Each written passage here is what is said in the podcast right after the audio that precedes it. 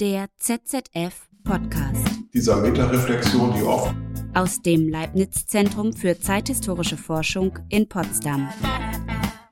Hallo und herzlich willkommen zur letzten Folge des ZZF Podcast. Also die letzte des Jahres 2021. Mein Name ist Tim Schleinitz und ich freue mich, dass Sie und dass ihr dabei seid. Das Schöne an Podcasts ist, dass ihr sie hören könnt, wann ihr wollt. Vielleicht ist es also ganz warm und sonnig, wenn ihr diese Folge hört, oder es ist ein regnerischer Frühlingstag. Dann wird die Produktion des Podcasts vielleicht schon ganz schön lange her sein, vergangen. Genau wie meine Stimme, die die Mikrofonmembran in Schwingung versetzt und auch die große Gesprächsrunde, die ihr heute hören werdet. Und trotzdem sind Stimmen und Skripte und Toneffekte für euch gerade gegenwärtig, Ihr habt ja auf Play gedrückt, weil ihr neugierig seid oder denkt, dass es sich lohnt. Erstmal ein großes Danke dafür. Ihr merkt's vielleicht schon, ich lasse mich in die Gefilde von Metagedanken treiben. Gedanken über Vergangenheit und ihren Wert für die Gegenwart. Das liegt nicht nur an meiner Stimmung zum Jahresende, sondern genau darum soll es heute gehen. Um Gedanken über Geschichte, über Vergangenes und Vergangenheit. Warum finden wir als Menschen denn eigentlich das Vergangene so spannend? Warum wertvoll? Oder eben auch nicht. Einen Wert bekommt die Vergangenheit nicht nur verliehen von HistorikerInnen. Da sind zum Beispiel auch ProduzentInnen von Geschichtsdokus, StadtführerInnen, Museen oder ganz normale Leute, die sich vielleicht sogar anschreien über Fragen wie, soll dieses DDR-Gebäude weg? Soll jenes preußische Gebäude wieder aufgebaut werden? Hier in Potsdam gibt es um solche Themen immer wieder Streit. Ein ganz bekannter Fall ist das Stadtschloss. Ein anderer die Frage Garnisonkirche oder Rechenzentrum. An diesen Potsdamer Debatten sehen wir auch, nicht alles, was alt ist, wird automatisch als bewahrenswert erachtet. Aber wer oder was entscheidet darüber, welchem historischen Gebäude oder auch welchem Ereignis oder welcher Person wir heute welchen Wert zuschreiben? Solche Fragen stellt sich der neue Leibniz Forschungsverbund Wert der Vergangenheit, angesiedelt am ZZF. Zahlreiche Institute aus völlig verschiedenen Fachrichtungen kommen zusammen, um genau das zu erforschen. Was wird wann, warum und durch wen an der Vergangenheit als wertvoll erachtet? Was nicht? Was wird vergessen oder eben nicht eingefügt in einen Kanon des Erinnerns? Besprochen habe ich das in großer Runde. Also, lehnt euch zurück, spült fleißig ab, tretet in die Pedale oder fahrt entspannt im Zug egal wo ihr diesen Podcast hört, genau jetzt stellen sich meine Gäste wie gewohnt selbst vor.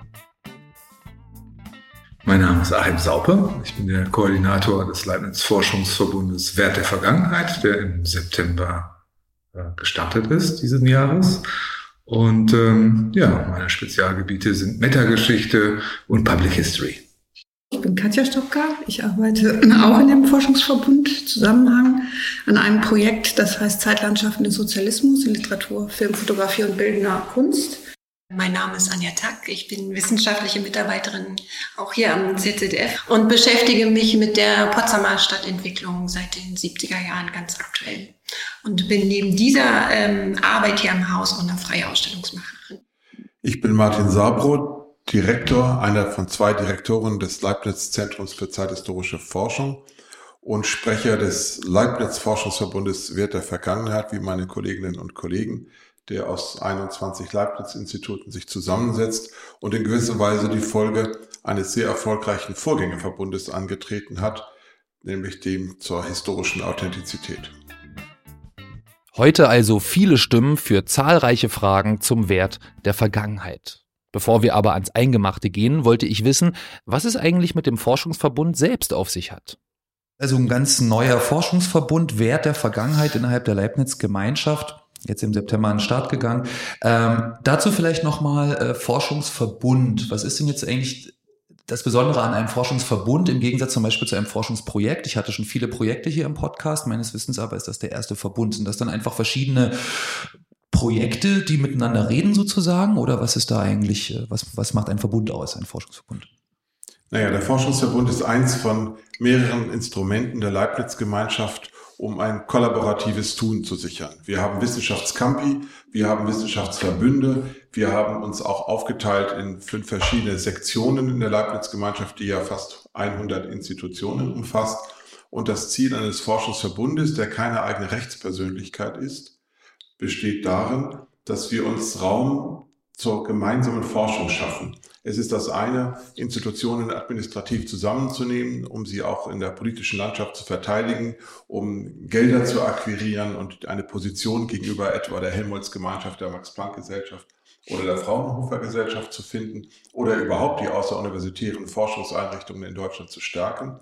Das andere ist eben die Idee eines Verbundes, in dem wir mal alle administrative Anstrengung und alles gucken, auf das Geld hinter uns lassen, um das zu tun, was wir eigentlich am besten können, nämlich wissenschaftlich forschen und zwar im Gespräch von Einrichtungen, die sich sonst wahrscheinlich nie treffen würden in der deutschen und europäischen und transatlantischen Forschungs zusammen, Forschungsgemeinschaft, Forschungswelt, indem wir Themen definieren, über die wir als Grundlagenforschungsinstitute in gemeinsamem Tun neue Ergebnisse erzielen wollen. Das macht ein Verbund aus und der Verbund verbindet und verbündet in der Tat zahlreiche Projekte. Wenn ich gleich am Anfang, um unsere Hörer äh, zu verschrecken, sagen kann, dieser Forschungsverbund besteht aus drei großen Säulen, die wir Hubs nennen, also Schaltstellen, zu denen sich jeweils drei Arbeitsstellen fügen, die wir Laboratorien nennen, Labs. Und diese drei Labs, die jedes Hub konstituieren, bestehen ihrerseits aus einer Reihe von Projekten, die dann einzelne oder mehrere durchführen.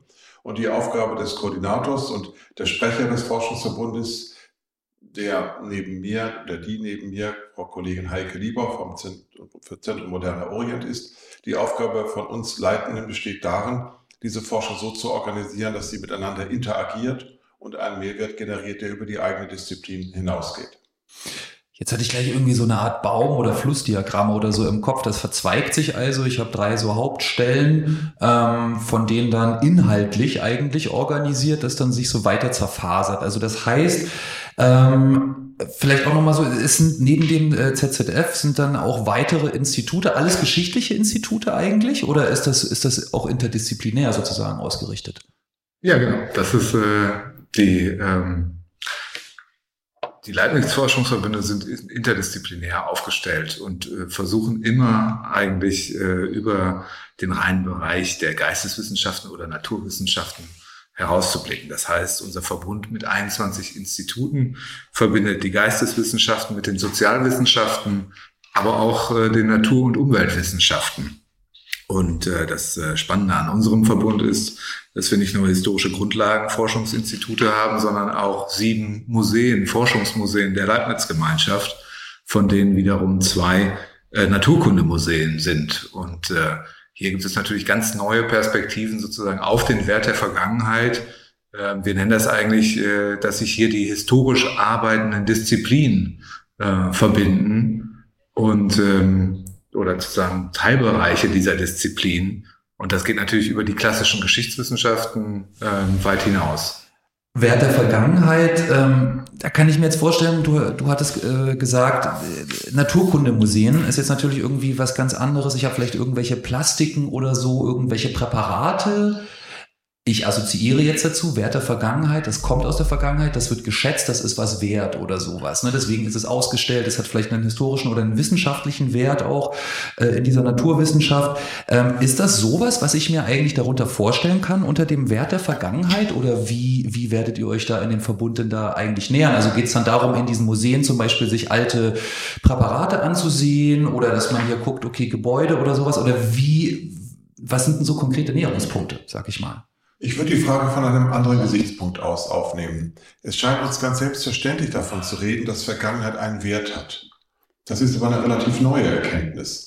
In den 60er Jahren hieß das Wort Altstadt noch nicht braune Hinweistafel auf öffentlichen Straßen, um Touristen anzulocken, sondern hieß Sanierungsgebiet, wegmachen, Neubau, endlich Licht und Luft, statt dieser ollen Mietskaserne, die da versifft äh, rumstehen. Heute ist es so, dass man das Wort Vergangenheit nur ansprechen muss, um die Aufmerksamkeit vieler, nicht aller zu haben. Und das bezieht sich auf Stadtbilder und Architektur genauso wie auf historische Streitigkeiten und auf politische Identitätsbildung. Immer geht es um die Vergangenheit.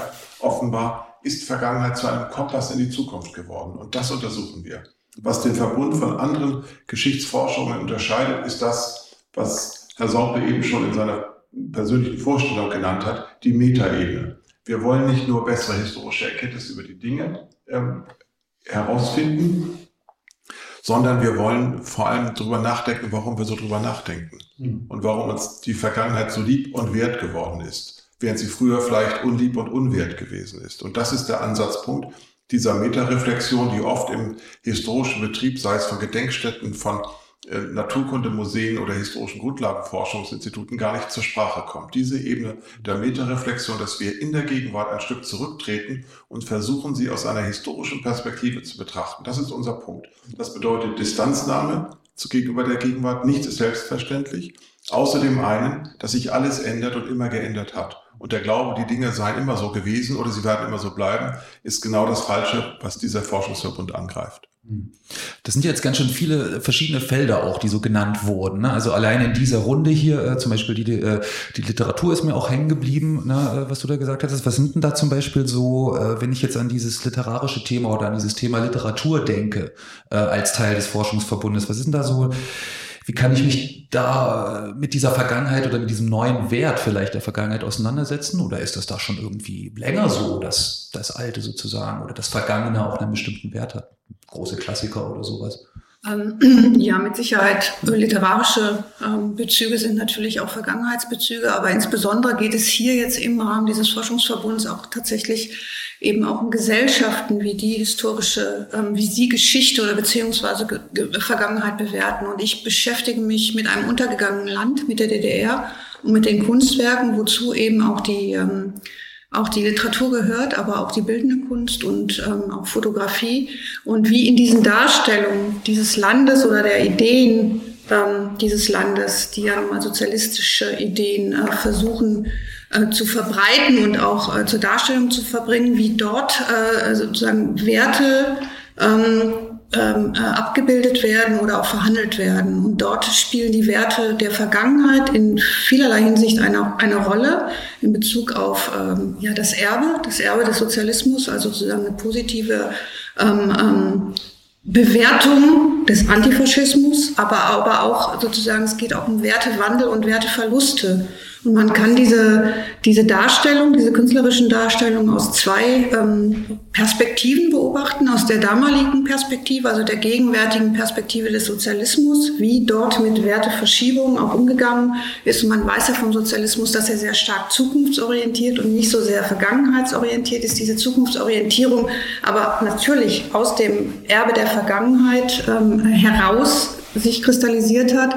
Das ist der eine Aspekt, dass man sich über, darüber, über die, das Gegenwartsverständnis des Sozialismus in der DDR Gedanken macht und aus der ähm, distanzierten Perspektive unserer Gegenwart gibt es wiederum einen großen Aufschluss in Relation eben auch zu anderen Gesellschaften zum einen und auch nochmal, wie gesagt, in der distanzierten Perspektive ähm, des postsozialistischen Blickwinkels auf diese Gesellschaften und wie das wiederum im Wertverhältnis zu unseren aktuellen Wertvorstellungen und aber auch in der Differenz zu, zu, zu vergangenen Wertvorstellungen zu betrachten ist. Also Wertvorstellungen immer im Blick auf Vergangenheit und zwar dort im, im, in einer Abnahme wie Zunahme ist. Also in, wirklich tatsächlich in, in, in dem, auf so einer Skala der Verschiebung. Und das ist, glaube ich, wahnsinnig wichtig, um überhaupt Gesellschaften auch zueinander einzuordnen und eben auch historisch einzuordnen. So wie ich das jetzt verstanden habe, äh, ging es da auch um also Werte, was finde ich gut, was bewerte ich als gut, was bewerte ich als eben nicht so gut, normativ, ne? zum Beispiel Antifaschismus als ein, als ein Wert, den ich äh, hochhalten kann, zum Beispiel, für den ich auch bestimmte ja, Rituale oder was auch immer dann sozusagen vollziehe. Ähm, auf der anderen Seite aber auch so wie ich das vorhin bei, äh, bei Herrn Sabo äh, rausgehört hatte, sowas wie die Altstadt, so der historische Wert, also der Wert von Vergangenheit an sich sozusagen. Dass ich sage, es ist alt, es ist irgendwie original oder so und deswegen ist es etwas wert. Ähm, das scheinen mir ja zwei diese zwei Dimensionen sozusagen zu sein. Denn wenn ich jetzt äh, an diese DDR sozusagen denke, ne, dann habe ich auch bestimmte ähm, zum Beispiel so ostalgische Produkte oder sowas. Ne, das ist ja dann auch eigentlich was, wo man aus der Vergangenheit einen Wert, jetzt einen monetären Wert macht, oder? Ist das, ist das auch so?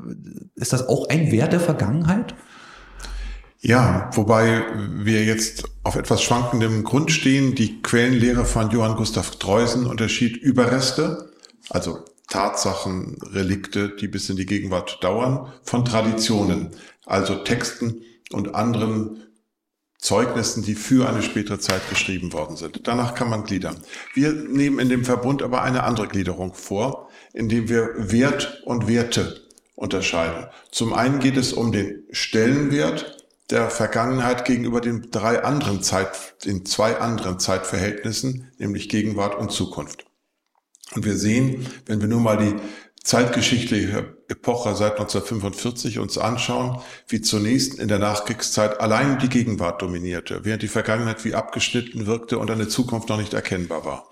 Später hat sich über die stille Modernisierung, zumindest im deutschen Kontext, dann eine Vorstellung von Zukünftigkeit und Fortschrittlichkeit als Zielen herausgestellt, die man im sozialdemokratischen Jahrzehnt der 70er Jahre etwa sieht und die dann mit dem Ende des sogenannten Booms der Trente Glorieuse abbricht und eine, eine gewisse Lücke hinterlässt. Fortschritt hat seinen Glanz verloren und mit wenigen, in wenigen Jahren schiebt sich die Vergangenheit in diese Position und gewinnt einen Stellenwert, den sie früher nicht hatte und der immer noch stärker wird. Das ist die Frage nach dem Stellenwert der Vergangenheit. Die andere Frage ist die nach dem Orientierungswert der Vergangenheit. Warum beschäftigen wir uns mit einzelnen vergangenen Fragen und Themen? Was lehren sie uns über die Geschichte oder lehren sie uns nicht? Warum fragen wir danach? Und inwieweit ist die Vergangenheit auch in der Lage, ihre Andersartigkeit gegenüber einer Gegenwart zu bewahren, die natürlich immer versucht, die Vergangenheit anzupassen. Und drittens untersuchen wir, und das ist, wie wir auch in unserem Vorgespräch gerade festgestellt haben, das Schwierigste, wir untersuchen den Wertehaushalt von bestimmten Zeiten. Wie sind sie eigentlich veranlagt? Welche, welche Stelle, welchen Stellenwert, nein, das ist jetzt ein falscher Begriff, welchen Orientierungswert hat der Begriff des Helden? Welchen Orientierungswert hat heute der Begriff des Opfers etwa? Was erscheint uns als bewahrenswert an vergangenen Werten? Was sehen wir heute sehr, sehr kritisch? Und das untersuchen wir auf verschiedenen Ebenen in diesen drei Hubs, deren Namen ich jetzt gerade gerne einmal sagen möchte. Der ähm, Hub 1 erkundigt sich nach den Evidenzregimen, ein Fachbegriff, mit dem wir ausdrücken wollen, welche Sicht auf die Vergangenheit ist uns zu welcher Zeit eigentlich so selbstverständlich, dass wir sie überhaupt nicht mehr hinterfragen, sondern für gegeben halten. Das ist die Frage der Evidenzproduktion, die dieses Hub 1 unter anderem in Fragen der Sprache untersucht oder in der Sinnwelt. Eins dieser Forschungsprojekte aus diesem Hub beschäftigt sich mit der Frage, warum wir Albert Speer früher geglaubt haben, wenn er erzählte, dass er von Auschwitz nichts gewusst hätte. Heute ist das eine so absurde Feststellung und in der Tat stellt die Empirie der Quellenauswertung sich auch darauf ein und stellt fest, wir hätten es wissen können. Ein zweites Hub beschäftigt sich mit dem Verhältnis von, von Raum und Zeit in der Geschichte und zum Beispiel mit geschichtskulturellen Eigenzeiten, so wie sie Frau Stopka gerade adressiert hatte. Und ein drittes Hub beschäftigt sich mit dem, was Sie eben gefragt hatten, nämlich mit dem Wert der Vergangenheit in der öffentlichen Diskussion als Marktwert, als Verkaufswert, als touristischer Anziehungspunkt und als Streitwert. Gerade der Streitwert der Vergangenheit ist ja dermaßen dynamisch, dass auch kleinste Anlässe wie etwa die Frage, ob ein Hohenzollern-Prinz seinerzeit eine erhebliche oder eine nicht ganz so erhebliche Vorschubleistung gegenüber dem Nationalsozialismus geleitet hat, geleistet hat, seit zwei Jahren die Gemüter sehr beschäftigt, während man das früher relativ knapp vielleicht abgetan hätte. Das sind die drei großen Themenzusammenhänge, die Themenblöcke, in denen wir nach dem Wert und den Werten der Vergangenheit fragen.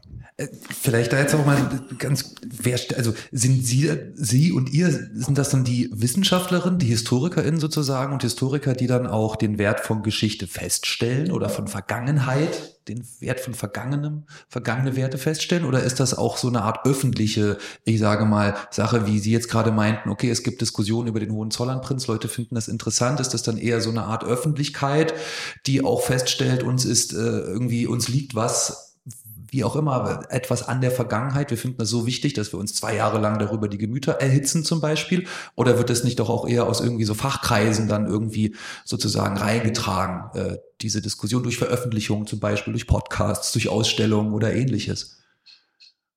Also ich könnte dazu was sagen, müsste aber vielleicht kurz ausholen, in was für einem Kontext es steht. Also wie gesagt, ich beschäftige mich mit den Authentisierungsstrategien in dieser Potsdamer äh, Stadtentwicklung. Und ähm, wir untersuchen eben historische Authentizität und urbane Authentizität. Kann ich auch gleich noch was dazu sagen, aber vielleicht mal ein Beispiel vorweg. Ähm, ein sehr bekanntes Beispiel, der Streit um die Garnisonkirche. Dazu ließe sich ja wahnsinnig viel sagen, aber Wir nehmen jetzt mal diesen einen Aspekt äh, Konkurrenz zwischen Garnisonkirche und Rechenzentrum. Und das Rechenzentrum, die, die Garnisonkirche soll wieder errichtet werden. Und zwar ähm, steht das Rechenzentrum auf diesem historischen Grundriss der Kirche und soll eben deswegen abgerissen werden. Das ist sozusagen einer der Konflikte, die hier eine Rolle spielen in der Stadt. Und ähm, wir führen sehr viele äh, Interviews im Rahmen dieses Projektes und ich wollte einfach mal dem nachspüren. Also eigentlich genau die Frage, die du jetzt stelltest ähm, und fragte, okay, was ist denn das, was hat denn dieser historische Grundriss an sich, dass der so unumstößlich ist? Also warum kann der hier sozusagen, ist es so eine Art Ass im Ärmel und ähm, keiner stellt es in Frage, ob diese Garnisonkirche just auf diesem Platz stehen muss. Ähm, und das Interessante ist eben, dass die Zeitzeugen, die genau mit diesem Wert oder dieser Idee eben ähm, auch in, in diesen Prozess gehen und damit ähm, argumentieren, darüber noch gar nicht nachgedacht haben. Und das ist dann ähm, so ein Moment, wo ich denke, okay, also das, ich glaube, das ist so ein Zusammenspiel. Wir bringen natürlich mit unseren Fragen auch was rein in den Diskurs und ähm, bringen natürlich die Leute dazu, darüber nachzudenken. Ähm, und dadurch, denke ich, bekommen wir sozusagen jetzt nicht einen Wandel hin oder eine, eine, eine große Veränderung, aber ich glaube, dass wir durchaus mit unseren Untersuchungen auch dazu beitragen, tatsächlich das Ganze am Laufen zu halten, wenn man so möchte und vielleicht auch Veränderungen anzustoßen. Ähm, vielleicht das zum Wert des äh, historischen Grundrisses, der eben äh, für viele sehr bedeutsam ist, aber nicht für jeden gleich auch erklärbar. Ja, bitte. An so einer Diskussion sieht man ja auch, wie viele gesellschaftliche Akteure äh, daran beteiligt sind. Und äh, dass das sozusagen die äh, Bedeutung des Werts der Vergangenheit kann nicht nur von Historikerinnen und Historikern geklärt werden, sondern da sind eben viele gesellschaftliche Akteure äh, daran beteiligt, die sich aufspalten, unterschiedliche Interessen äh, haben. Und ähm, ja, aber natürlich lassen sich solche Werte insbesondere in Gruppen äh, gut äh, definieren oder in Parteiungen. Äh, und es geht um Durchsetzungskraft, um die Entwicklung von Argumenten, die man sozusagen bestimmten Werten der Vergangenheit zuschreibt.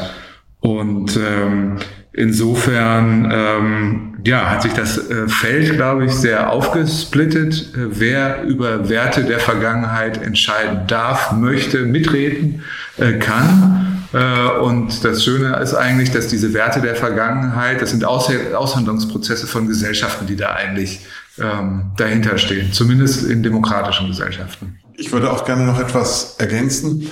Wir sind oder wir möchten gerne sein Beobachter und nicht Aktionäre in diesem Feld. Das stimmt natürlich nie ganz. Wir sind nämlich teilnehmende Beobachter. Wenn Frau Tack von der von dem langen Streit um die Garnisonkirche spricht, dann denke ich an meine eigenen Wortmeldungen, in denen ich eine Meinung verfochten habe, dass ich sehr für die, den für die, für die Rückkehr der Garnisonkirche als Turm bin, aber nur um den Preis, dass auch die, das Rechenzentrum erhalten bleibt, weil ich mir Geschichte als ein Patchwork vorstelle und nicht als eine, eine in sich geschlossene Veranstaltung. Hier aber geht es nicht darum, welche Meinung wir selbst haben, sondern es geht darum, wie in dem Streit um die Garnisonkirche eigentlich argumentiert wird. Da gibt es zwar Akteure, und zwar sehr viele. Herr Sauch hat es eben gesagt. Ich glaube aber, dass es vor allem unsichtbare Fäden gibt, die uns als Akteure lenken, unsere Vorstellungen, unsere Hoffnungen, unsere Fantasien, unsere Ängste befördern und die bringen wir zum Ausdruck. Wenn jemand zum Beispiel sagt, diese Mosaiken können weg, dann hat er ein bestimmtes Verhältnis zur DDR-Vergangenheit und meint, man muss sie weder anklagen, dort stehen lassen, noch muss man sie als schön bewahren, sie ist einfach Müll, kann schon weg. Andere sagen hingegen, es kommt darauf an, dass Teile der alten Garnisonkirche gerettet werden, dass im Schuttberg am Minsk noch kleine Teilchen herauskommen, die sagen können, das ist authentisch. Wir haben einen Altar, einen Altartisch. Wir haben einen kleinen Leuchter, der noch da ist und der hat fast eine segnende Funktion, dass er die Authentizität des Alten auf das neue Gebäude übertragen soll. Ob wir das glauben, ob wir das nicht glauben, ob wir es bescheuert finden oder klasse, ist ganz egal. Wir versuchen zu zeigen, nach welchen Kriterien Geschichte gedacht und praktiziert wird. Und das nicht nur eben aus historischer Perspektive, und das ist, glaube ich, auch noch ein wichtiger Aspekt, dass diese teilnehmende Beobachtung eben auch von ganz vielen unterschiedlichen Wissenschaftsperspektiven geleitet ist. Also und die wiederum auch eine Menge voneinander lernen können und in diesem Forschungsverbund miteinander kommunizieren und diese unterschiedlichen Perspektiven eben aufeinander beziehen und wir eigentlich daraus uns erhoffen, aus Wissenschaftsperspektive oder aus Forscherperspektive, auch dadurch einen Mehrwert zu erzielen in der Erforschung eben dieser unter oder in der äh, teilnehmenden Beobachtung verschiedener Disziplinen, Disziplinen auf die Dinge, Ideen, Ereignisse, Traditionen. Und das ist, glaube ich, ein ganz besonderer ähm, Effekt dieses, dieser Forschungsverbünde, weil häufig ja nur in Teildisziplinen gearbeitet und geforscht wird und das halt eine ganz andere Gelegenheit und Möglichkeit gibt, das in einem viel weiteren und größeren Rahmen in den Blick zu nehmen weil natürlich auch jetzt zum Beispiel Naturwissenschaften jetzt andere Herangehensweisen, es fängt ja schon bei der Zitierweise an, dann zum Beispiel, wenn ich einen Text schreibe oder so äh, komplett anderes ja, Herangehen fast schon manchmal, denke ich, haben an so bestimmte, an so bestimmte Themen. Ähm, wir hatten jetzt schon einige Beispiele gehabt, wie man sich diesem Wert von Vergangenheit oder Werten in der Vergangenheit eigentlich auch annähern kann. Äh, wir hatten die Garnisonkirche, äh, Kirchendiskussion hier in Potsdam zum Beispiel oder auch äh, Kunstwerke in der DDR. Was, was, was sind denn da irgendwie noch so, ich sag mal so, äh, konkrete Wege, Wege, wie ich jetzt an diesen Wert der Vergangenheit eigentlich aus dem Jetzt so herankommen kann. Beobachte ich dann vor allen Dingen öffentliche Diskussionen und lasse mich dann davon leiten oder gehe ich ins Archiv oder äh, gehe ich ins Museum und frage mich dann einfach, gut, was macht jetzt der Eisbär hier oder so oder was, was sind so Wege zum, zum Wert der Vergangenheit denn eigentlich? Ich glaube, das kommt ganz äh, auf die Disziplin an, äh, aus welcher Richtung sozusagen man hier ein Forschungsprojekt innerhalb des Forschungsverbundes äh, entwickelt. Wir haben sozusagen ein Lab, wo, wo äh, man sich darüber unterhält, welche Bedeutung äh, die Dinge im Museum äh, entfalten und zugeschrieben äh, bekommen. Und äh, wir schauen da in dem musealen Bereich, wie Narrative bestimmte Ideen präferieren und andere äh, wiederum vielleicht in den Hintergrund ähm, äh, äh, setzen. Und das heißt, dass wir uns äh, Ausstellungsarrangements äh, dort angucken, äh, Erzählungen, die in der Gesellschaft virulent sind und wie werden sie sozusagen im Museum äh, ähm, ausgestellt, transferiert, kommuniziert. Ähm, das ist vielleicht ein Beispiel. Wir haben aber in dem Verbund auch Projekte, wo es um äh, Fragen ähm, der Globalisierung äh, geht und äh, migrantische Stadtgesellschaften. und das heißt, dass hier ähm, äh, neue Werte aufeinander, unterschiedliche Werte aufeinandertreffen, Diversität auf einmal zu einem neuen Wert wird, an den wir vielleicht vor 20, 30 Jahren noch gar nicht äh, gedacht haben. Ähm, und ähm, ja, ein weiteres äh, Beispiel könnte sozusagen das Weltkulturerbe sein, was wir unter dem Aspekt der Kommodifizierung erforschen. Also äh, bestimmte äh, Auszeichnungsagenturen wie die UNESCO äh, bestimmen sozusagen anhand eines äh, diskursiven Aushandlungsprozesses oder auch eines Aushandlungsprozesses mit der Politik, äh, was als besonderer Wert von bestimmten Gesellschaften ähm, ja, ähm, anerkannt werden soll, ähm, publik gemacht werden soll, Beachtung finden soll. Und äh, insofern haben wir da ganz äh, unterschiedliche Zugriffe, denke ich, darauf, die dann jeweils wieder abhängig sind äh, davon, ob ich ein eher diskursiv arbeitender Historiker äh, bin äh, oder vielleicht eine äh, empirische äh, Kommunikationspsychologin. Mhm. Und ja. wichtig ist, glaube ich, ein weiterer Aspekt, den Achim äh, jetzt noch nicht genannt hat, der aber auch leitgebend irgendwie für diese Forschungsverbundarbeit war, ist nämlich die Frage, wie sich Wertvorstellungen von Vergangenheit verändern von einem analogen Zeitalter in ein digitales Zeitalter. Also wie, mit, wie unterschiedlich oder welche Funktionen und Rollen jetzt zum Beispiel auch die Quellen oder die, die Überreste erhalten, wenn sie in anderen ähm, ähm, in anderen Darstellungsformen auch präsentiert werden, dass sie natürlich viel globaler im digitalen Bereich größere Aufmerksamkeit ähm, ähm, erwerben und dadurch natürlich auch der Geschichtswert oder der Wert der Vergangenheit nicht zuletzt durch die Möglichkeit der Digitalisierung in den letzten 20 Jahren enorm gestiegen ist, weil natürlich viel größere Teilhabe dadurch möglich ist und äh, von bestimmten Expertenkulturen es jetzt also in große Publikumskulturen geht, die dann auch wiederum mitsprechen an dem, ähm, was Vergangenheit für einen Wert haben kann, haben sollte und ähm, ja eben nicht Ich könnte, wenn es, vielleicht ist es jetzt ein Exkurs, aber ich könnte im Durchgang durch unsere Projektliste das eine oder das andere kurz nennen und anteasern. Ja. Wenn ich durchgehe durch das erste Hub-Evidenzregime, da geht es zum Beispiel in einem Projekt darum, um die Frage, wie wird wertvolle Vergangenheit im Nationalsozialismus eigentlich konstruiert? Was fällt weg? Als Hitler Mussolini besucht in, in, Rom, wird ein Teil des Forums Roman, des Forum Romanum weggesprengt, um eine Durchfahrtsachse zu schaffen, die noch viel stärker die imperiale Vergangenheit an darstellen soll. Was für eine Vorstellung von Vergangenheit ist es, die dort eigentlich aufgerufen wird? Wir haben historische Wahrheitsregime, die wir untersuchen. Wie wird die Kriegsschulddebatte der 20er Jahre geführt? Wie ist es im Irving-Prozess? Wie ist es bei Albert Speer? Oder wir gucken nach Europa, Wert und historische Gestaltung des literarischen Kanons im östlichen Europa oder auch im Europabegriff wenn ich weitergehen kann, wir schauen danach, wie die Empirik des Blickes eigentlich akzeptiert wird in der Archäologie. Der archivalische Umgang auch mit Medien, mit fotografischen Darstellungen. Ist das Bild, wie wir das in der Wehrmachtsausstellung hatten, eher ein Zeugnis oder ist es Teil der Vernichtung, indem es, indem die, weil die Fotografen die Menschen, die sie fotografieren, ja als Opfer fotografieren und sie zu Opfern gestalten? Ist es Teil der Vernichtung oder ist es der Versuch, ein neutrales Zeitzeugnis zu bilden? Wir schauen über sensorisches Wissen in Museen nach und wenn ich weitergehen kann, wir gucken, das wurde schon erwähnt, nach digitalen Beglaubigungspraxen. Was ist denn historische Authentizität, wenn das Ganze nur noch am Rechner, am Bildschirm auftaucht, nicht mal mehr eine Rückseite hat, wie bei der Rekonstruktion der Stasi-Akten etwa? Werte der Vergangenheit aus Naturschutzsicht ist etwa ein Thema. Die Frage der Romantisierung. Caspar David Friedrich, die Ruinen, die er gemalt hat, hatte sie erst hergestellt oder hatte sie versucht zu bewahren, bevor sie weiter vernichtet wurden?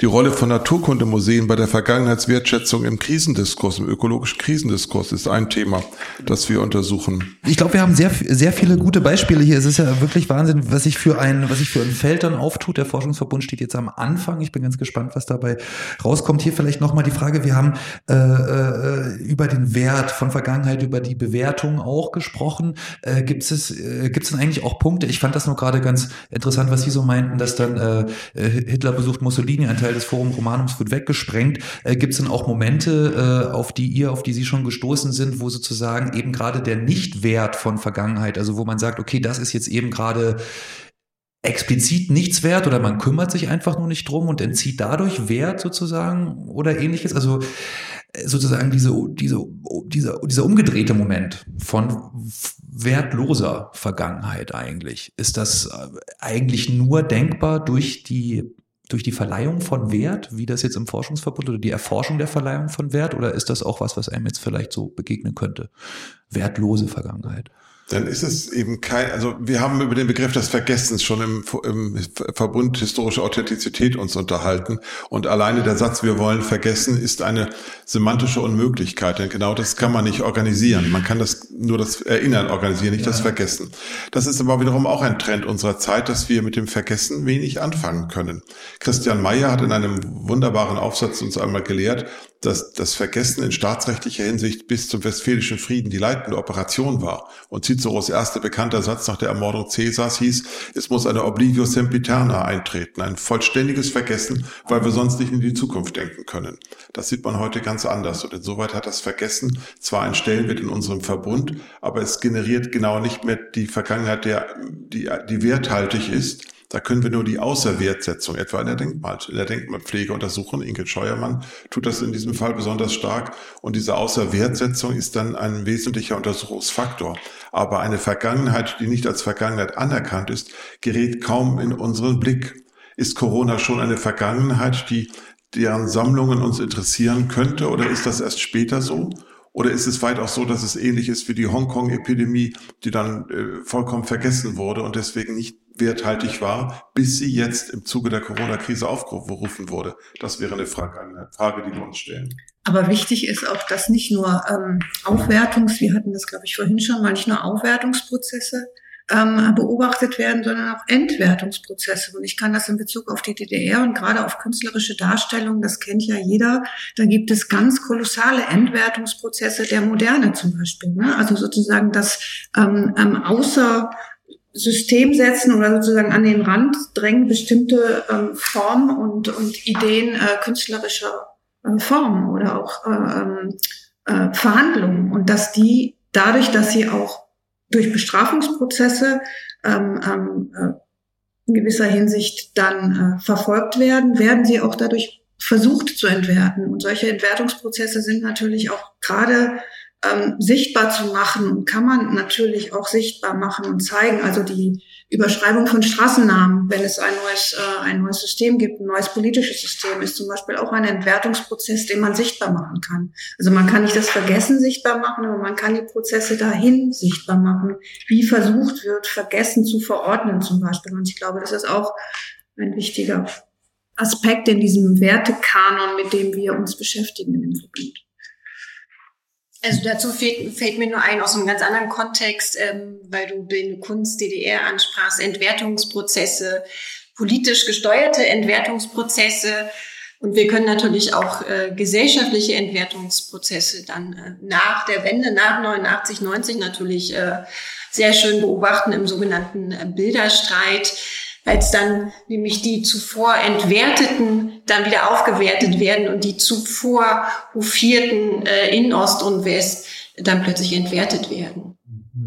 Also die, auch die, die gebaute Kultur, sozusagen Baukultur ist natürlich auch ein sehr gutes Beispiel hier in Potsdam, äh, wie es zu Umwertungsprozessen kommt, die äh, immer dann halt auch partielle Entwertung äh, implizieren, äh, also die, die Wiedergewinnung der barocken Baukultur von einst äh, impliziert natürlich äh, eine äh, geringere Wertschätzung für die DDR-Moderne oder Ostmoderne, wie manche sie äh, bezeichnen. Und äh, nach 30 Jahren äh, nach der Wiedervereinigung gibt es dann wiederum Gruppierungen, die sich sozusagen um die, um die letzten Überreste der DDR-Architektur in Potsdam äh, bemühen. Also diese Prozesse des Verwertens, Umwertens, äh, Bewertens, äh, genau das ist sozusagen nicht äh, eigentlich äh, im Kern äh, unseres Forschungsinteresses. Mhm.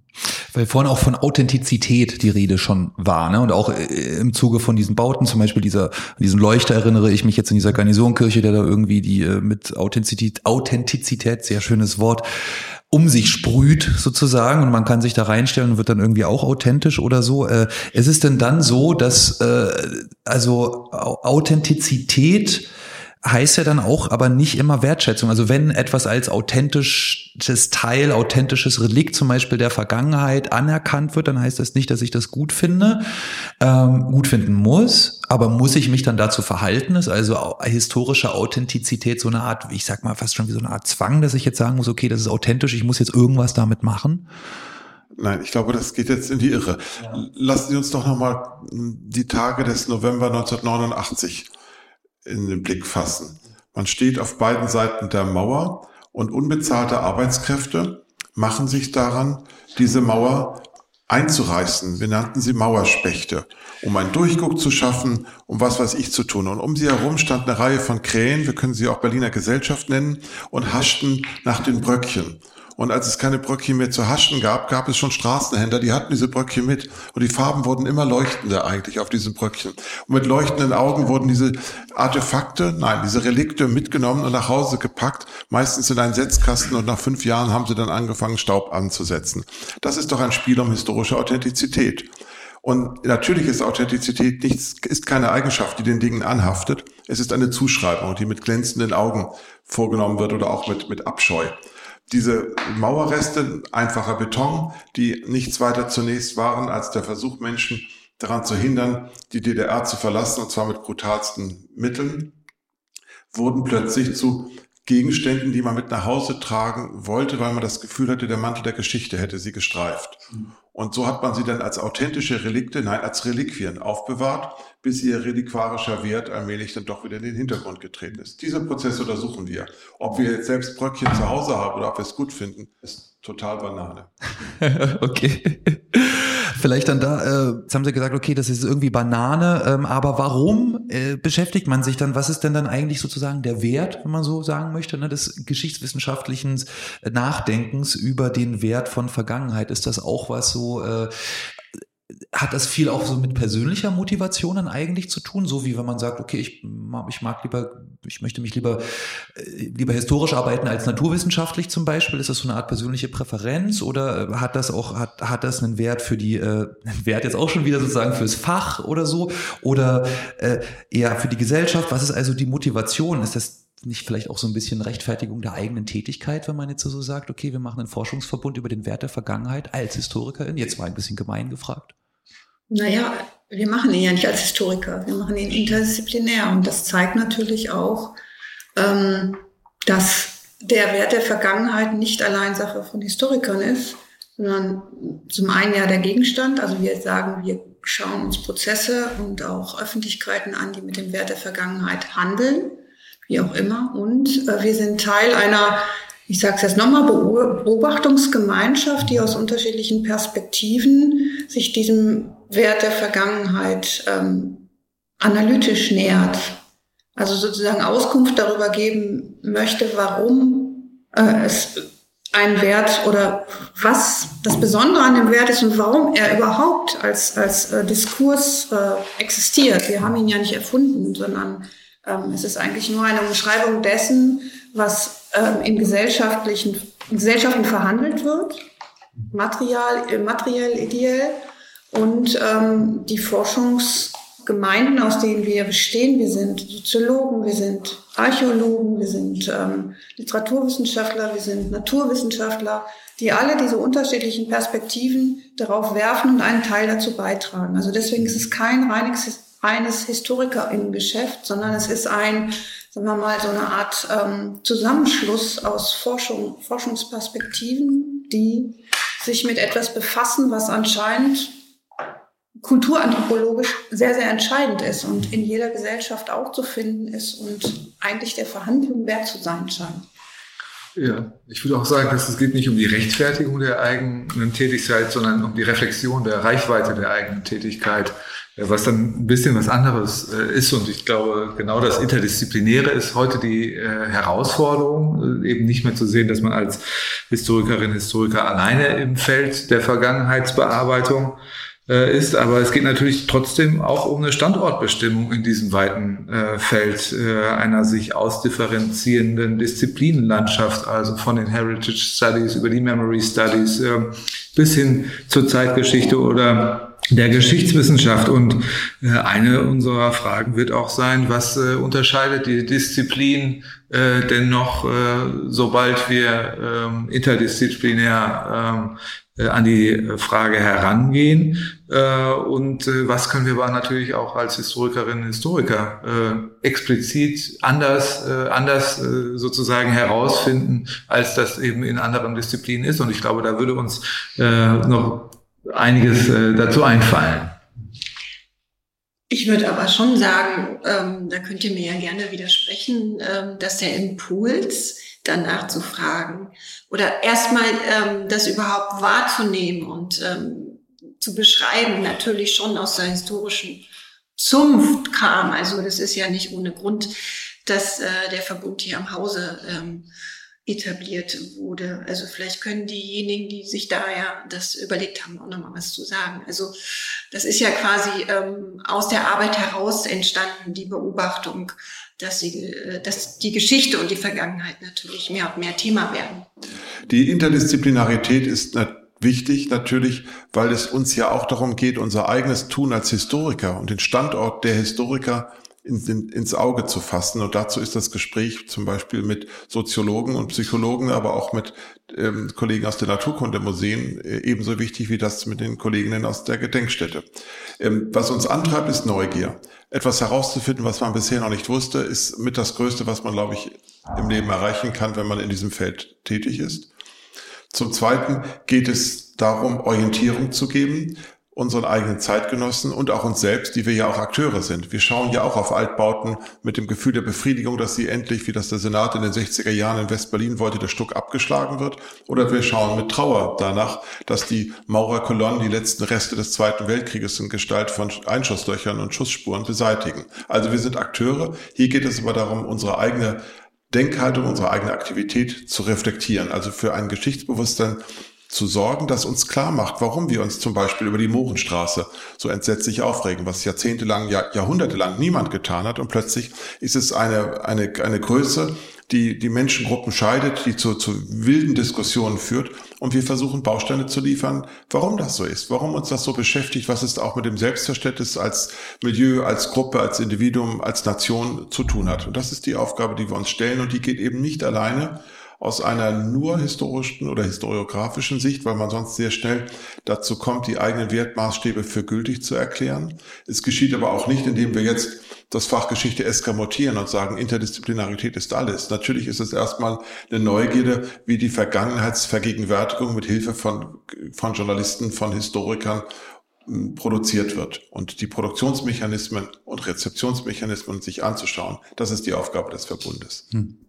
Noch eine letzte Frage, weil ähm, man ja doch irgendwie sehr oft hört, auch in äh, Diskussionen, wenn mit Vergangenheit argumentiert wird, äh, mit etwas, das geschehen ist, dann sagt man doch, dann wird super oft kommt mir dann ähm, vor, wird gesagt, irgendwie gut, wir müssen lernen aus der Vergangenheit.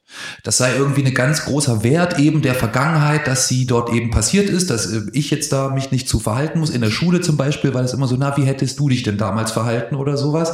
Ähm, um dann sozusagen, okay, du, man muss aus der Vergangenheit was lernen. Ist das, ist das denn überhaupt dann möglich sozusagen? Ist das denn, ist das denn eigentlich ein Wert von Vergangenheit, dass man daraus lernen kann? Weil das klang jetzt alles schon recht komplex, wie, wie, wie, wie Werte des Vergangenen ausgehandelt werden, entstehen, in der Gegenwart entstehen, in der Vergangenheit mal entstanden sind, dann wieder vergehen, äh, vergessen werden und so weiter. Also kann man überhaupt aus Geschichte lernen eigentlich? Ich glaube, das ist gar nicht die Frage, die wir uns stellen, sondern wir können uns höchstens Prozesse angucken, die ähm, vermuten oder glauben oder es zur Idee machen, aus der Geschichte zu lernen. Also man kann es zum Beispiel an der DDR-Geschichte in vielen äh, vielfältigen Bereichen sehen, dass da natürlich ähm, auch der Impetus war, aus der Geschichte lernen zu müssen. Und ähm, aber dass die die die Vorstellung jetzt selbst ähm, dazu einen Standpunkt haben, aus der, aus der Geschichte oder aus der Vergangenheit zu lernen, ist, glaube ich, nicht der Punkt, sondern wenn überhaupt, das als einen Teilaspekt uns anzuschauen.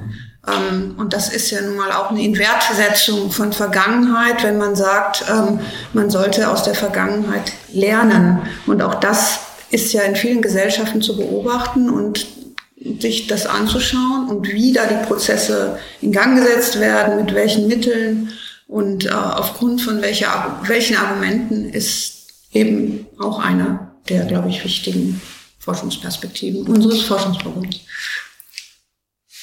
Ja, ähm, also ich finde, die Frage geht natürlich äh, aufs Ganze und äh, aber man könnte erstmal sagen, gut, diese, diese Frage, du sollst oder diese Aufforderung, du sollst aus der Geschichte lernen, die hat appellativen Charakter. Sie wird also auch von bestimmten Akteuren äh, äh, vertreten, die ein äh, gewandeltes Geschichtsbewusstsein äh, haben. Ja, also nie wieder Krieg äh, ist sozusagen eine äh, ähm, eine sozusagen Aufforderung, die aus der Erfahrung des Faschismus, des Kriegs äh, äh, gewonnen wird. Und äh, insofern kann man ja sagen, die Hoffnung stirbt zuletzt, äh, dass äh, man eben nicht aus der äh, Geschichte lernen können. Aber auf der anderen Seite zeigt es sich täglich, dass man eben, äh, dass, dass sozusagen das überhaupt gar nicht der Fall ist. Ja, und äh, ähm, dass sozusagen auch die Geschichte sozusagen in ihrer Vielfalt ist so offen, dass man eben auch das Falsche lernen kann. Also und die Frage ist, wie bestimmt sich äh, jetzt äh, nun das, äh, was man da äh, nun wirklich draus äh, lernen könne. Also äh, für mich ähm, es stellt sich sozusagen irgendwie ein reflexives Potenzial dar, ähm, um Handlungs- und Denkoptionen zu entfalten. Ähm, und ob man dann hinterher das Richtige da tut, äh, das äh, ist vielleicht sozusagen erst äh, dann in der Bewertung von zukünftigen Generationen ähm, auszuhandeln. Wenn Karl Burkhardt jetzt mit uns am Tisch säße, würde er seinen berühmten Satz wahrscheinlich wiederholen. Nicht? Wir lernen, wir beschäftigen uns mit der Geschichte nicht, um klug zu werden für ein andermal, sondern weise für immer.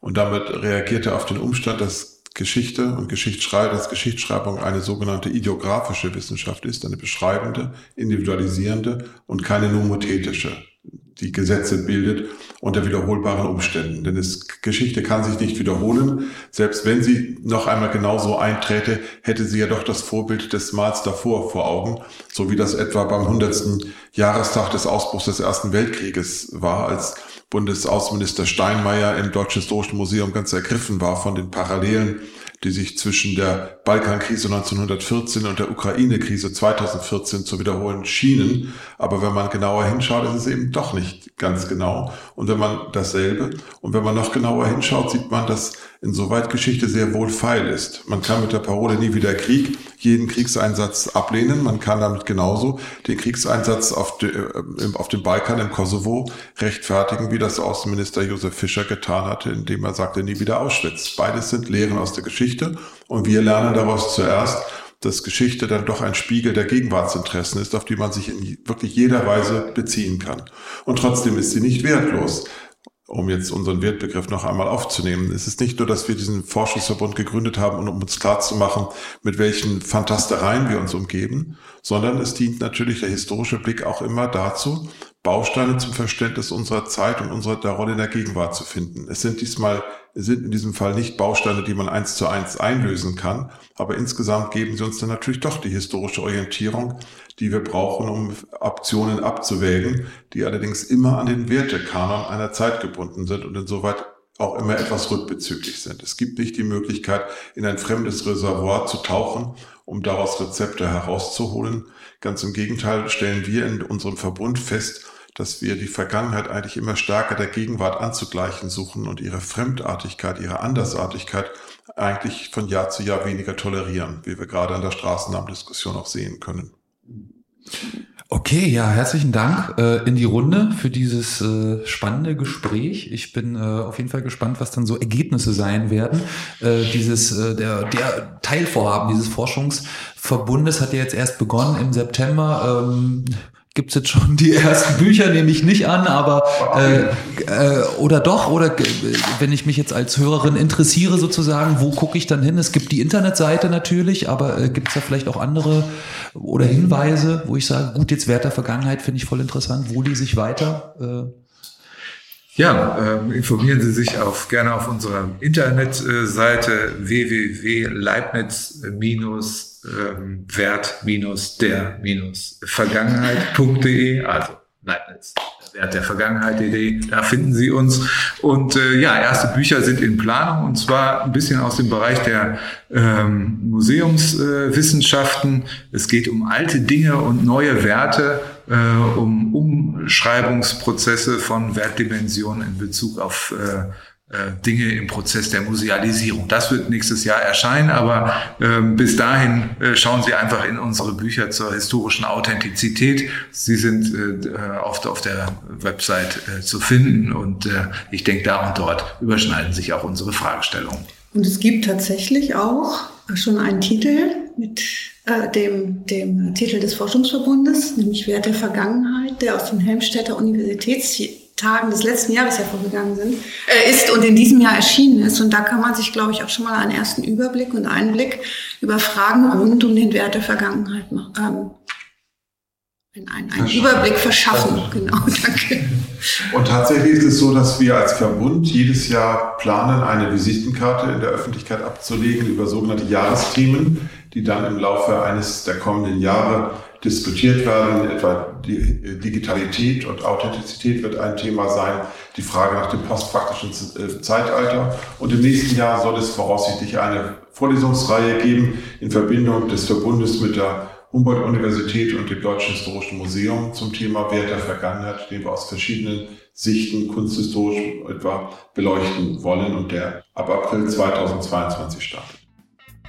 Gedanken über Gedanken über Gedanken. Da muss ich ja aufpassen, dass ich keinen Knoten im Kopf krieg bei solch einem Überthema. Interessant finde ich es aber dennoch und bin gespannt auf die weiteren Ergebnisse der Forschung. Auch und gerade aus den Bereichen, die nicht zur Geschichtswissenschaft gehören. Ich hoffe jedenfalls, diese vergangene knappe Stunde hat für euch einen Wert und wenn wir euch nur den Weg zur Arbeit verkürzt haben. Danke fürs Zuhören und fürs Mitdenken. Bis zum nächsten Mal euer Tim.